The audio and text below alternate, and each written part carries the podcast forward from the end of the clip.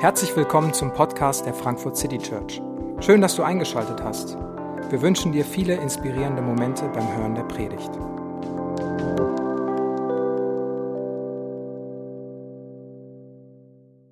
Ich heiße Franzi, ich bin hier in der Frankfurt City Church Gemeindereferentin und ich freue mich, dass wir diese Predigt heute, diese Predigtreihe Ruhe zusammen abschließen können.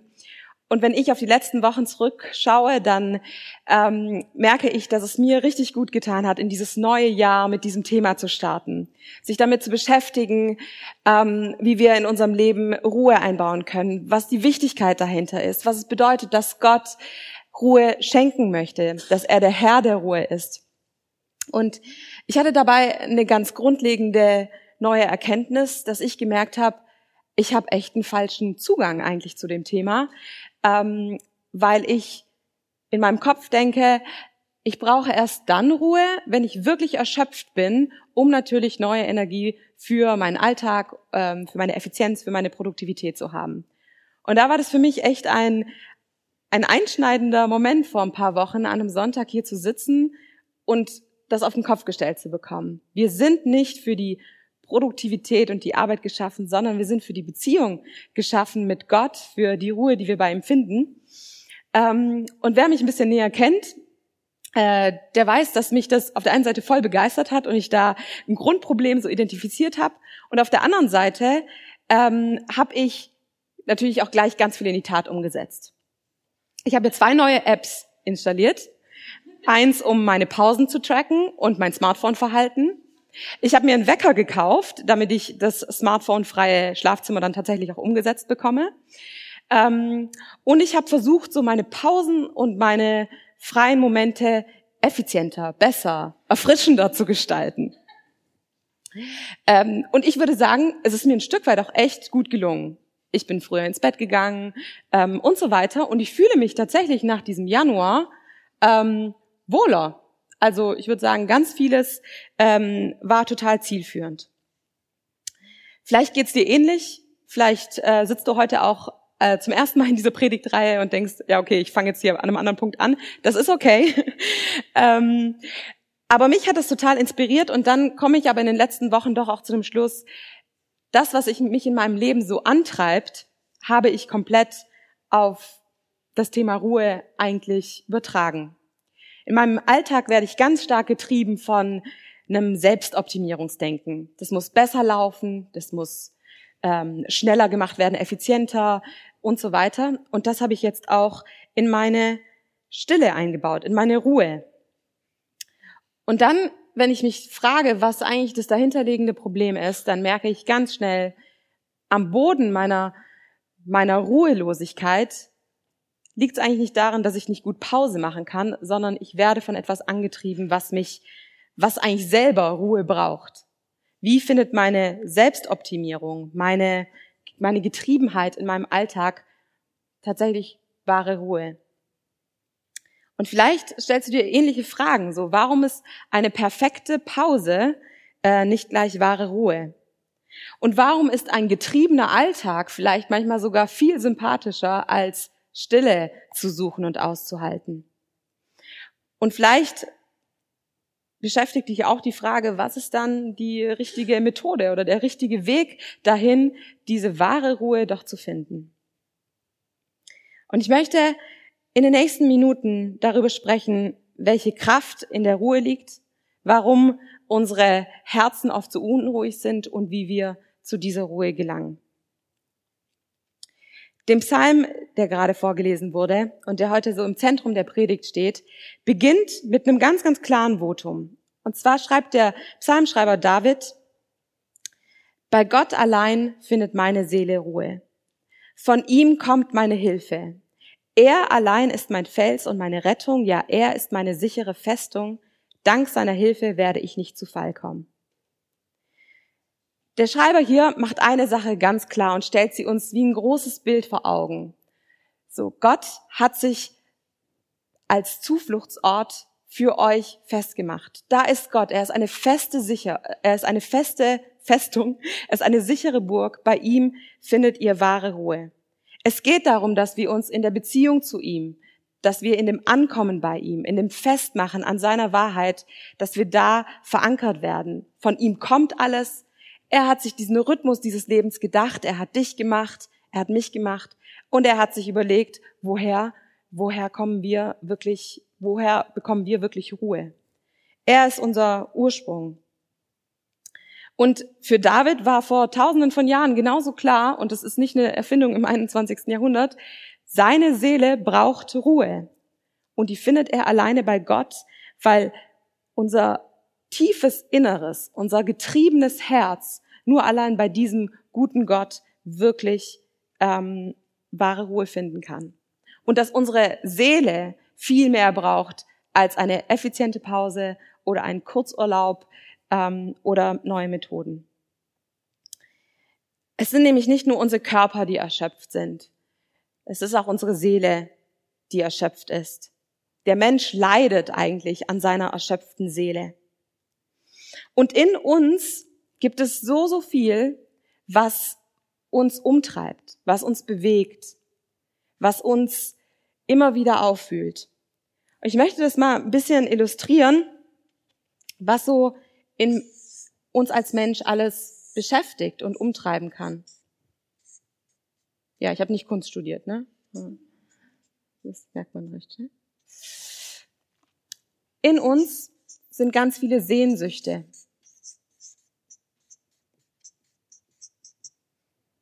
Sehnsüchte nach, ich möchte gesehen werden, ich möchte geliebt werden, ich möchte vielleicht auch besser sein. In mir ist ganz viel Mangel auch. Ich habe viele Dinge nicht, nach denen ich mich vielleicht sehne, die ich mir wünsche. In mir ist auch ganz viel Verletzung und Sünde. Und das kann man jetzt beliebig erweitern, was uns Not bereitet, was uns umtreibt, was uns beschäftigt, was uns vielleicht auch antreibt. Und diese, diese Faktoren in unserem Leben, die wühlen uns auf und produzieren eigentlich immer wieder ein unruhiges Herz. Und dann beginnt ähm, der Psalm mit dieser These, dass David sagt, die wahre Kraftquelle ist die Gottesbegegnung. Du kannst noch so viele To-Dos und Methoden entwickeln, wie du mit deinen inneren Antreibern oder mit deinen Lücken, mit deinen Sehnsüchten umgehst. umgehst. Ähm, aber eigentlich jeder Mensch braucht für diese Dimension, die er selber sich nicht geben kann, braucht er Gott. Und wir versuchen aber mit Methoden und Anstrengung unser Herz hier zu, zur Ruhe zu führen.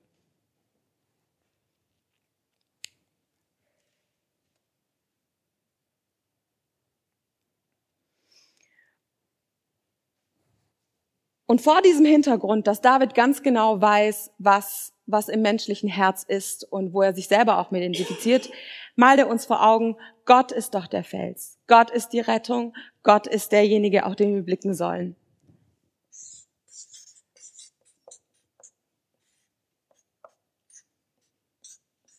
Gott ist derjenige, von dem alles kommt, bei dem alles zu finden ist, was wir, nach was wir uns sehnen.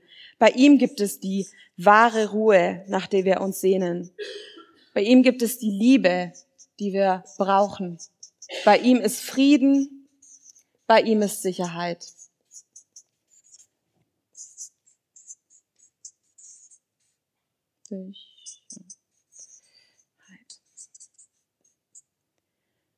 Und Gott ist nicht nur derjenige, bei dem das alles zu finden ist, der das alles in der Fülle hat, sondern der uns das auch schenken möchte. Gott ist überhaupt nicht geizig mit dem, ähm, was bei ihm zu finden ist, sondern er möchte es ganz großzügig geben.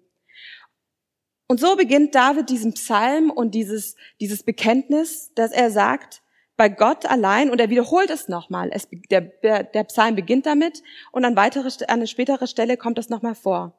Bei Gott allein soll meine Seele Ruhe finden.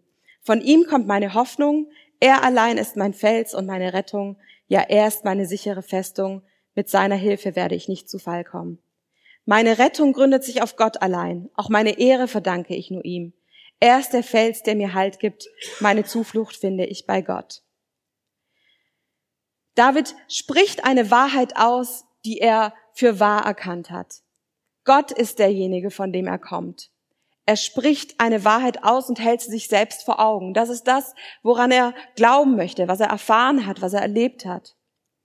Aber er bekennt auch die Wahrheit und sagt, das ist, wo ich immer wieder ähm, bekennen möchte, auch vor Menschen. Und gerade, dass es sich wiederholt, zeigt so, er spricht es seinem Herzen neu zu, diese Wahrheit. Und er blickt auf diese Wahrheit, weil er weiß, das ist, der, der Blick ist nicht automatisch darauf ausgerichtet.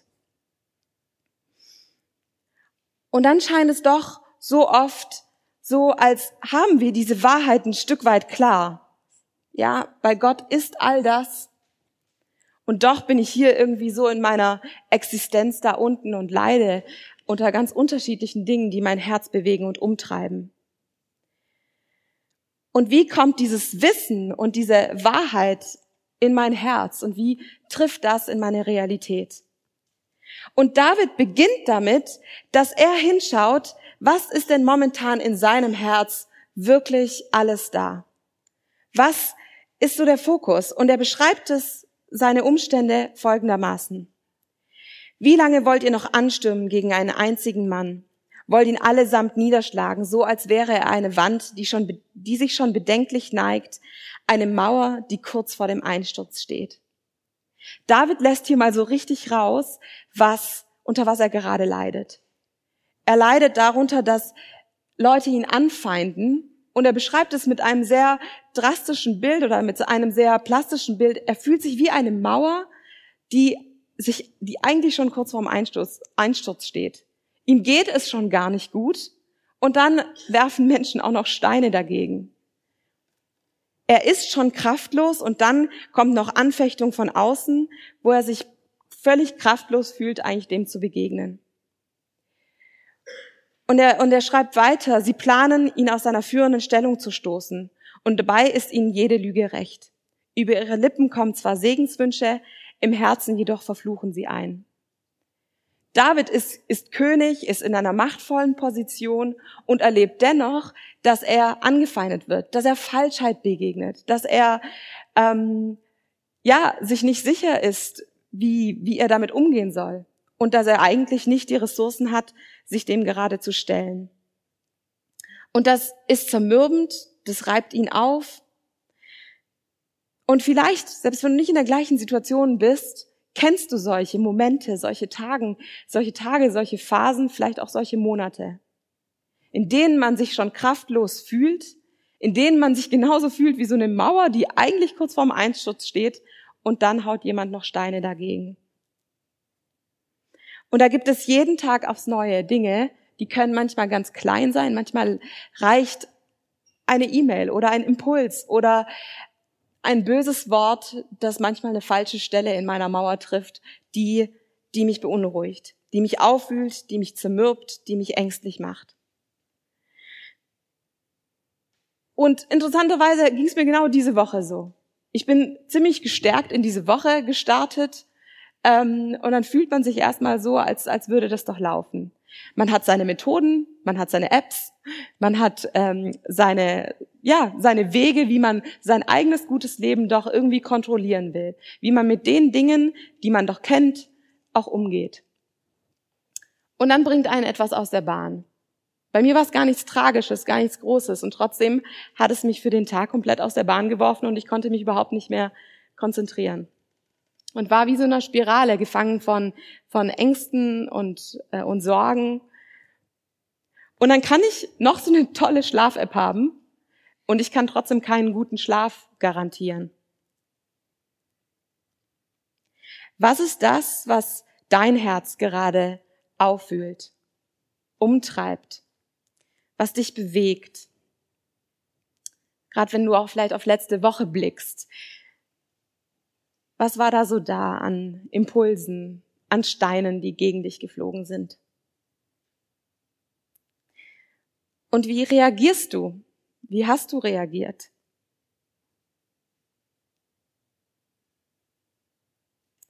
David hier in dem Psalm schwankt so zwischen auf Gott zu blicken und ihm zu vertrauen und auf sein Herz zu blicken und seinen Blick wieder neu auf Gott auszurichten. Und dann kommt er zu etwas, was er uns allen so mitgeben will. Und er schreibt, Vertraut auf ihn, auf Gott zu jeder Zeit. Ihr alle aus meinem Volk. Schüttet ihm euer Herz aus. Gott ist unsere Zuflucht. Vertraut auf ihn zu jeder Zeit. Ihr alle aus meinem Volk. Schüttet ihm euer Herz aus. Gott ist unsere Zuflucht. Ich habe hier zwei Dinge, die ein Schlüssel sein können. Einmal zu vertrauen zu jeder Zeit und das Herz auszuschütten. Ich fange mal bei dem Herz ausschütten an. Hier, was, was David macht. Er schüttet sein Herz aus. Und allein schon das, wenn ich jetzt hier mal fragen würde, wie oft schüttest du Gott so voll dein Herz aus? Oder fällt es dir leicht, dein Herz so auszuschütten?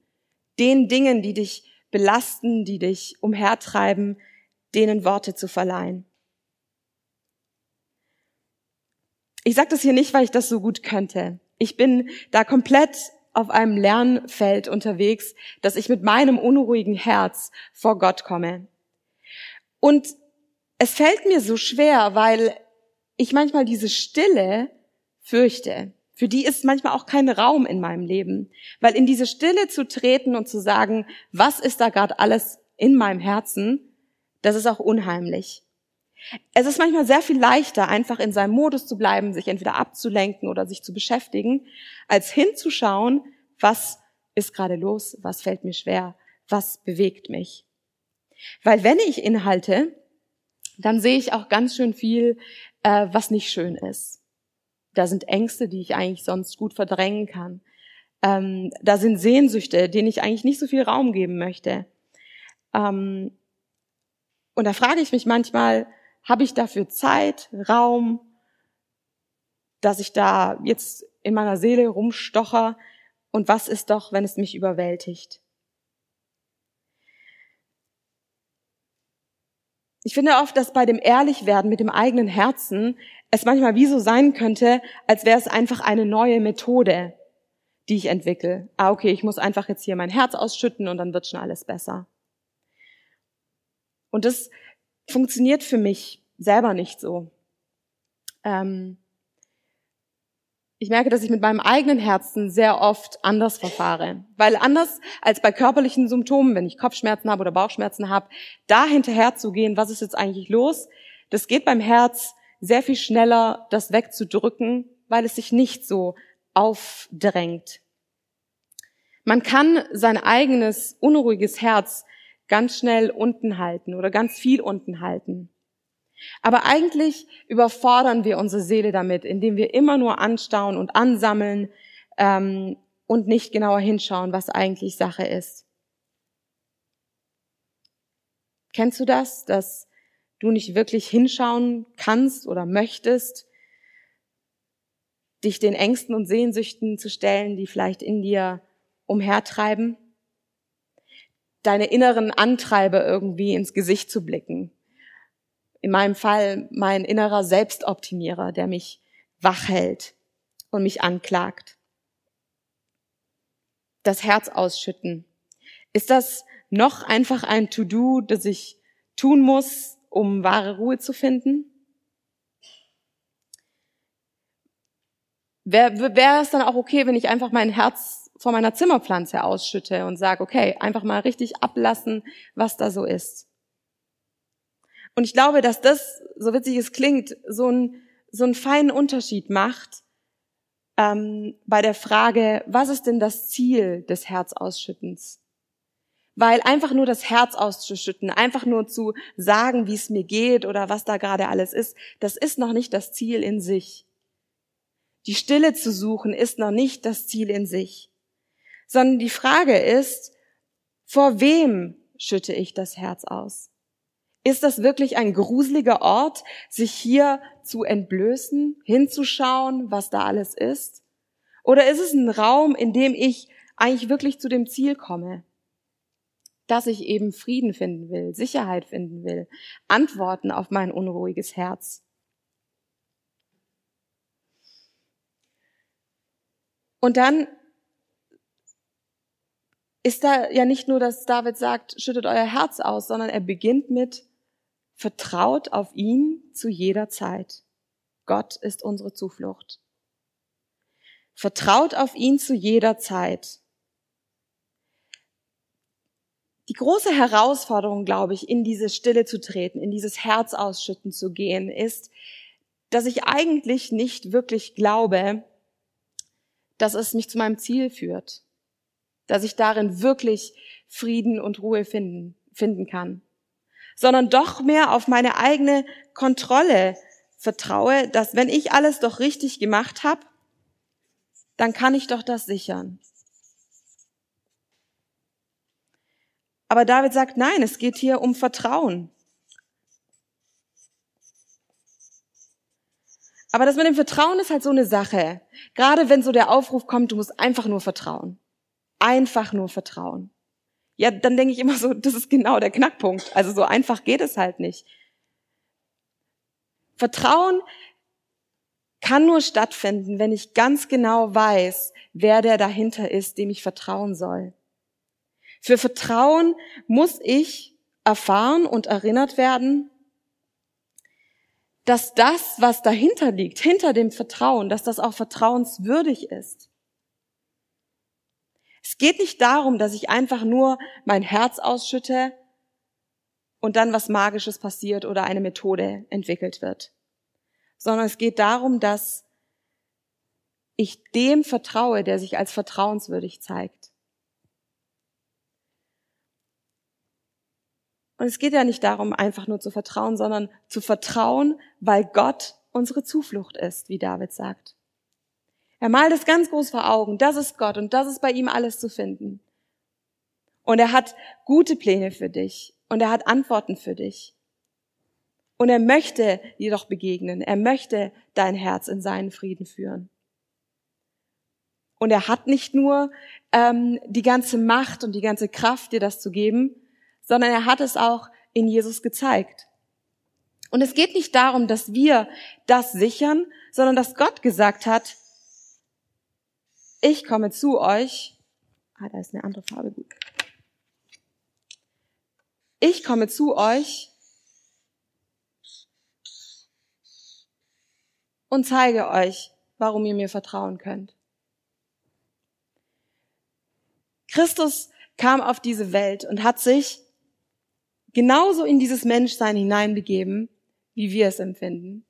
Mit Sehnsüchten, mit Mangel, mit Lücken, mit Anfeindungen.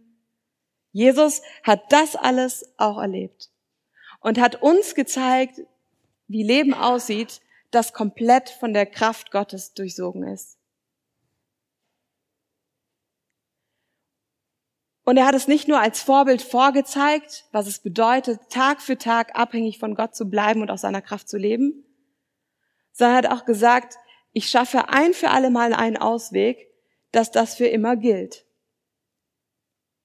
Und in erster, im ersten Johannesbrief heißt es, Christus gab sein Leben für uns hin und daran haben wir erkannt, was Liebe ist. Christus hat nicht nur ein vorbildliches Leben gelebt, an dem wir erkennen dürfen, wie, wie gut und liebevoll und gütig Gott ist, sondern er ist in den Tod gegangen und hat mit seinem Tod bewirkt, dass wir ein für alle Mal diesen Zugang haben. Dass wir sehen, wie vertrauenswürdig dieser Gott ist, der alles für dich gegeben hat. Und dass es nicht einfach nur heißt, einfach nur Vertrauen, sondern dass es Vertrauen heißen kann, weil dahinter jemand Vertrauenswürdiges ist, bei dem alle Kraft ist. Und Jesus gibt eben sein Leben, dass wir dieses Leben aus der Kraft Gottes haben. Und er gibt sein Leben, dass diese Sehnsucht, die in uns ist, dass sie wirkliche Ruhe und wahre Stillung finden kann. Und Jesus gibt sein Leben, dass wir einen Beweis haben für ewig, wie groß seine Liebe ist, war und, und immer bleibt.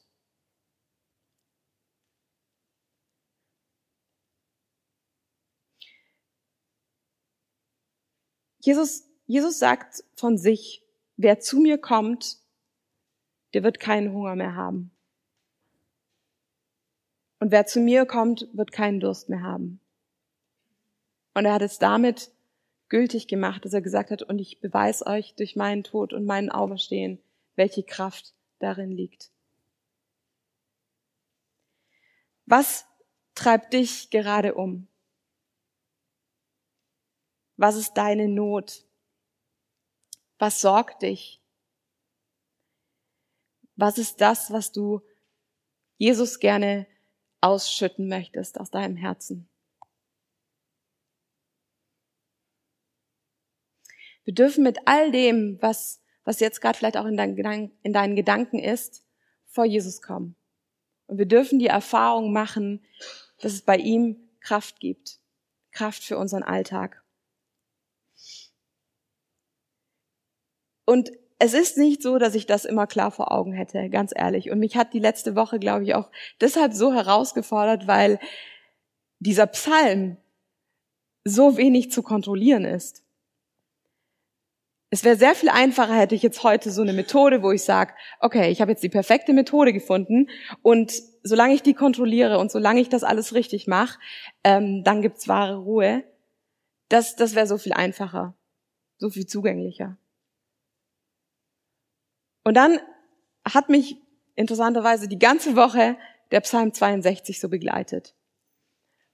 Und wo so deutlich wird, es kommt doch von Gott aus. Und es ist doch eine gute Nachricht, dass es nicht mit meiner Kontrolle zusammenhängt, dass mein Herz wirklich Ruhe finden kann. Weil was ist, wenn ich mal nicht performe? Was ist, wenn ich mein Leben nicht so perfekt auf die Reihe kriege, wie ich doch will? Da ist Gott doch nicht überfordert. Und da geht Gott längst schon einen Schritt auf dich zu. Und so war dieser Psalm 62 irgendwie diese ganze Woche mal auf dem Weg zur U-Bahn oder im Supermarkt, beim Geschirr abspülen, abends vor dem Einschlafen. So ein, so ein kurzer Moment von, bei Gott findet meine Seele Ruhe.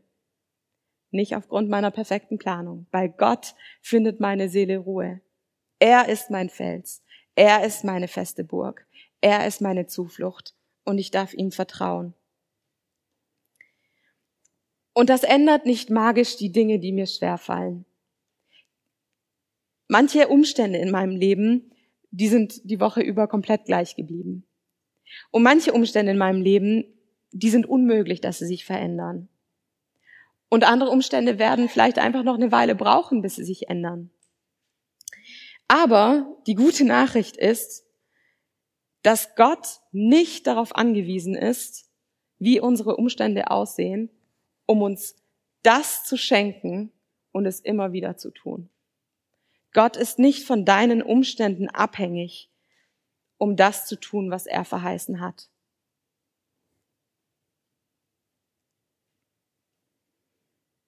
Und es begegnet da oft so meinem, meinem unruhigen Herzen, diese Wahrheit.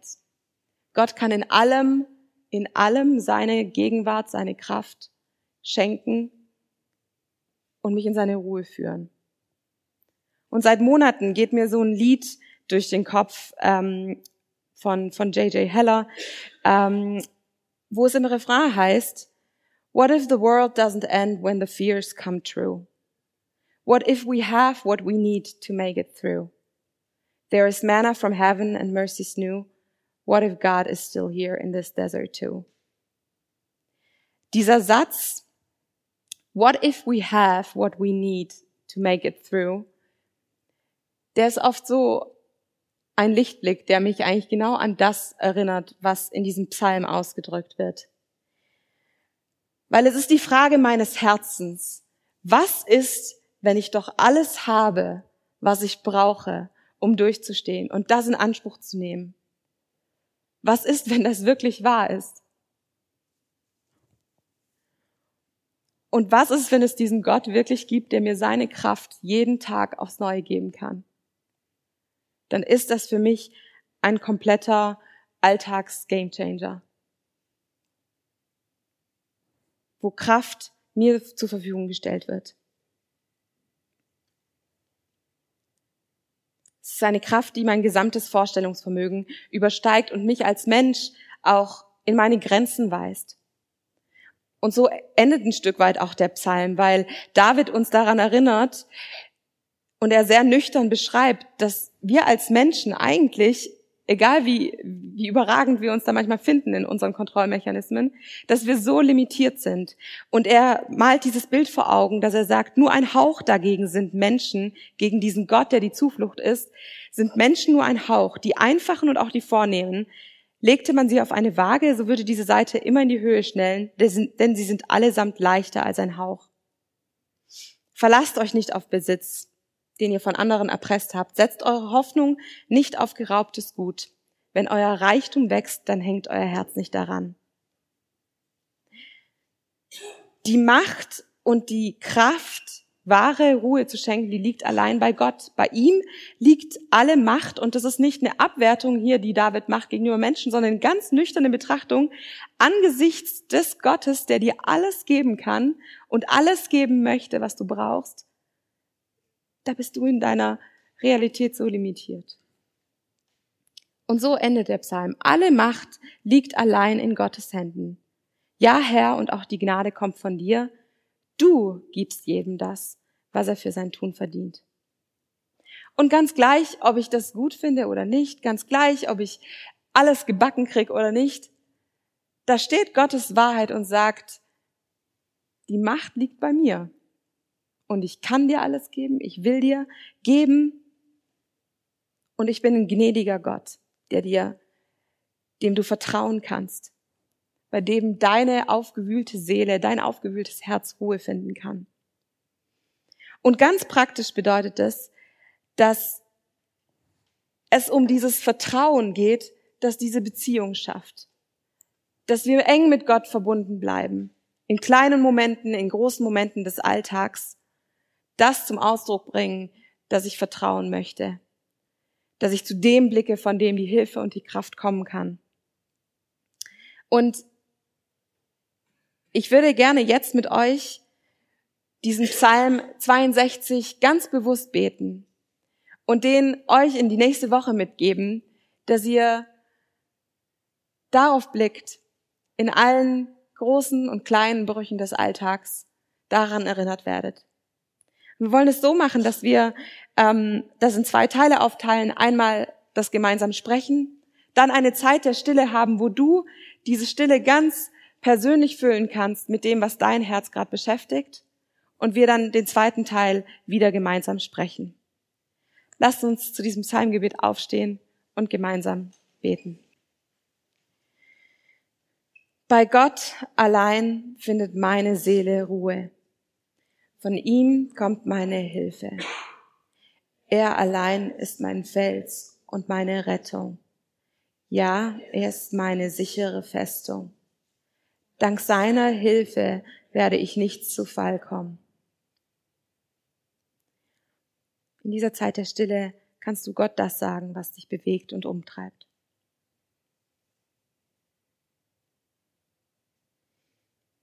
Und wir beten weiter und bitten Gott um seine Kraft. Bei Gott allein soll meine Seele Ruhe finden. Von ihm kommt meine Hoffnung. Er allein ist mein Fels und meine Rettung. Ja, er ist meine sichere Festung. Dank seiner Hilfe werde ich nicht zu Fall kommen. Meine Rettung gründet sich auf Gott allein. Auch meine Ehre verdanke ich nur ihm. Er ist der Fels, der mir Halt gibt. Meine Zuflucht finde ich bei Gott. Vertraut auf ihn zu jeder Zeit, ihr alle aus meinem Volk. Schüttet ihm euer Herz aus. Gott ist unsere Zuflucht. Alle Macht liegt allein in Gottes Händen. Ja, Herr, und auch die Gnade kommt von dir. Amen. Wir hoffen, die Predigt hat dich inspiriert. Wenn du uns kennenlernen möchtest, dann schau einfach mal auf unsere Homepage www.frankfurtcitychurch.de oder besuch uns in unseren Gottesdiensten. Bis dann!